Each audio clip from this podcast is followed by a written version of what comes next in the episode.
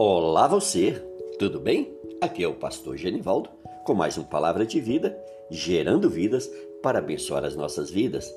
Quero lembrar você também do nosso canal lá no YouTube.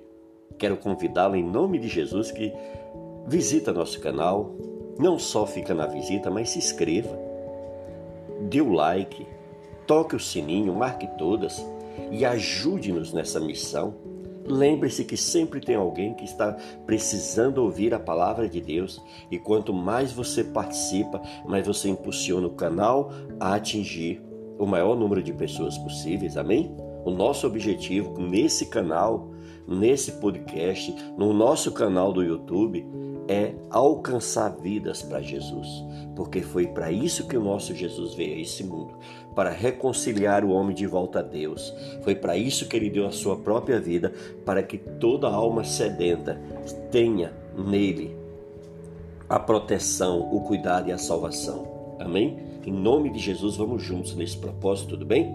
Amados, hoje eu estou com um texto da palavra de Deus que eu acho ele maravilhoso e de um homem que é tremendo, amados. Homem corajoso, homem valente, homem temido, homem determinado a servir o seu Deus, a obedecer o seu Deus, a andar com o seu Deus. Amém?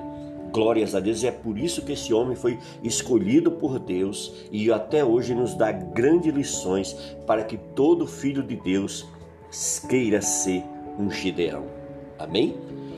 Juízes 6, a partir do versículo 1, o texto diz assim: Fizeram os filhos de Israel o que era mal perante o Senhor. Por isso o Senhor os entregou nas mãos dos midianitas por sete anos. Prevalecendo o domínio dos midianitas sobre Israel, fizeram estes para si por causa dos midianitas as covas que estão nos montes e as cavernas e as fortificações.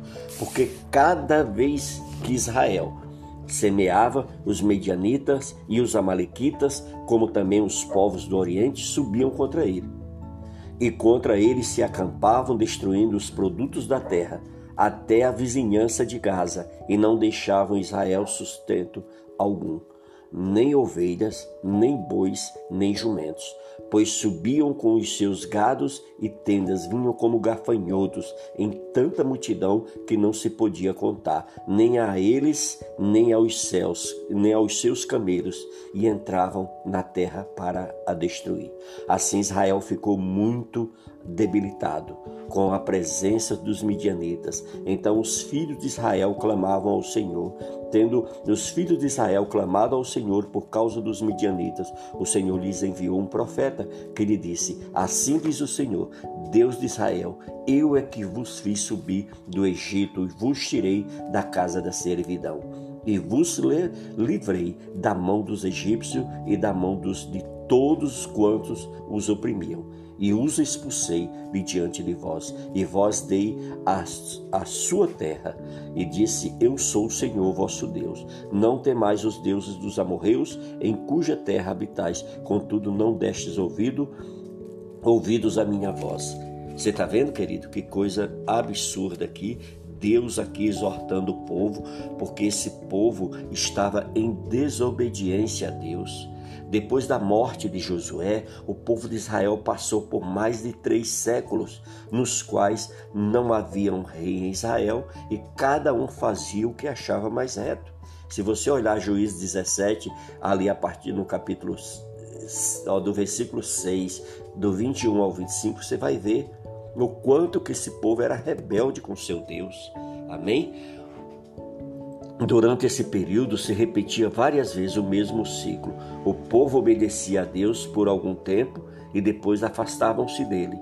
Com alerta ao povo rebelde, Deus permitia que o inimigo oprimisse. Quando o povo se arrependia e pedia libertação, Deus mandava juízes para livrá-los das mãos dos inimigos.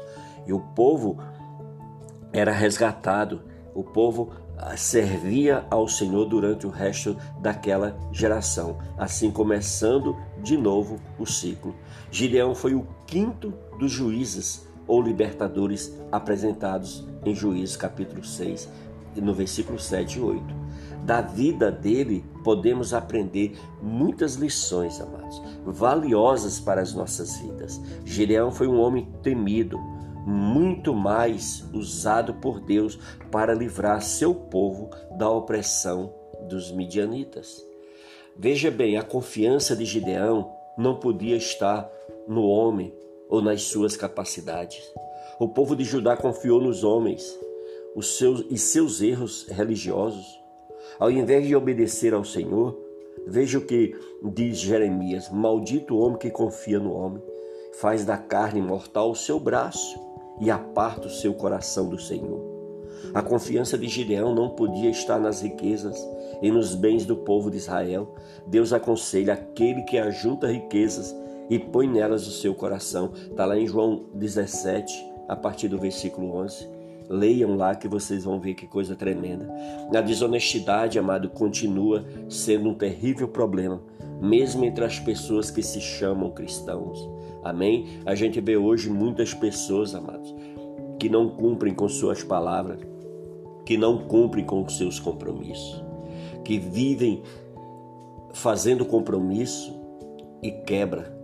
A gente vê muitos cristãos hoje, amado, dando cano, dando, ah, mas eu, tô, eu me fiquei desempregado, ah, mas eu fiz aquilo, amado, mas por que a pessoa não vigia antes de fazer a bobagem? Por que, que não, não evita fazer a despesa? Por que, que não evita? Sabe que não o, o seu salário não tem condições de cobrir aquele orçamento, então não, não faça. Aí a gente vê pessoas aí, amados, que ficam fazer, é, alugando imóveis e não pagam, dando mau testemunho, amado. É muito triste. Isso acontece até nos dias de hoje. A gente já com a lei a gente já com a graça a nosso favor, e mesmo assim a gente não coloca em prática nas nossas vidas e vamos nos levando, amado, uma vida cristã aos trancos e barrancos. Compre e não paga, promete e não faz. Amém, amado? Então nós precisamos rever isso. Muitas pessoas, até as nações inteiras, se acham capazes de solucionar seus próprios problemas sem considerar a vontade de Deus. Mas o braço carnal não garante para o homem as coisas mais importantes. O homem abençoado é aquele que confia no Senhor. Pela confiança no próprio coração, uma das filosofias mais populares nos dias modernos é o que? A noção que cada pessoa encontrará a verdade dentro de si. Algumas pessoas se envolvem, amados, totalmente na busca de si fazendo o que acham certo para satisfazer os seus desejos próprios. Amém?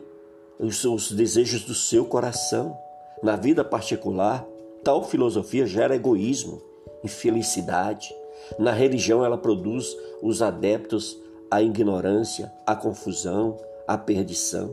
O pecado da geração de Jeremias foi exatamente essa confiança no coração do homem Deus falou: Vós fizestes pior do que os pais, pois eis que cada um de vós anda segundo a dureza do seu coração maligno, para não me dar ouvidos a mim. Jeremias 16, no versículo 12.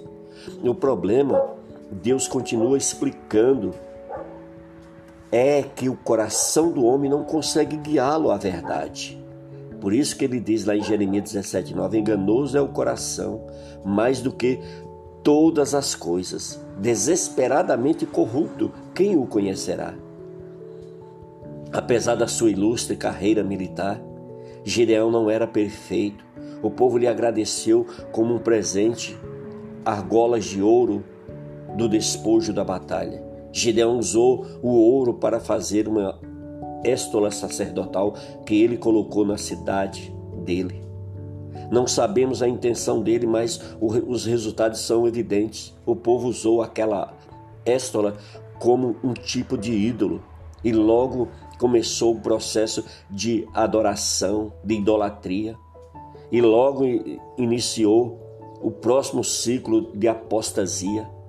Amém, queridos? Depois você pode ver esse relato lá em Juízes 8, do versículo 22 ao 35.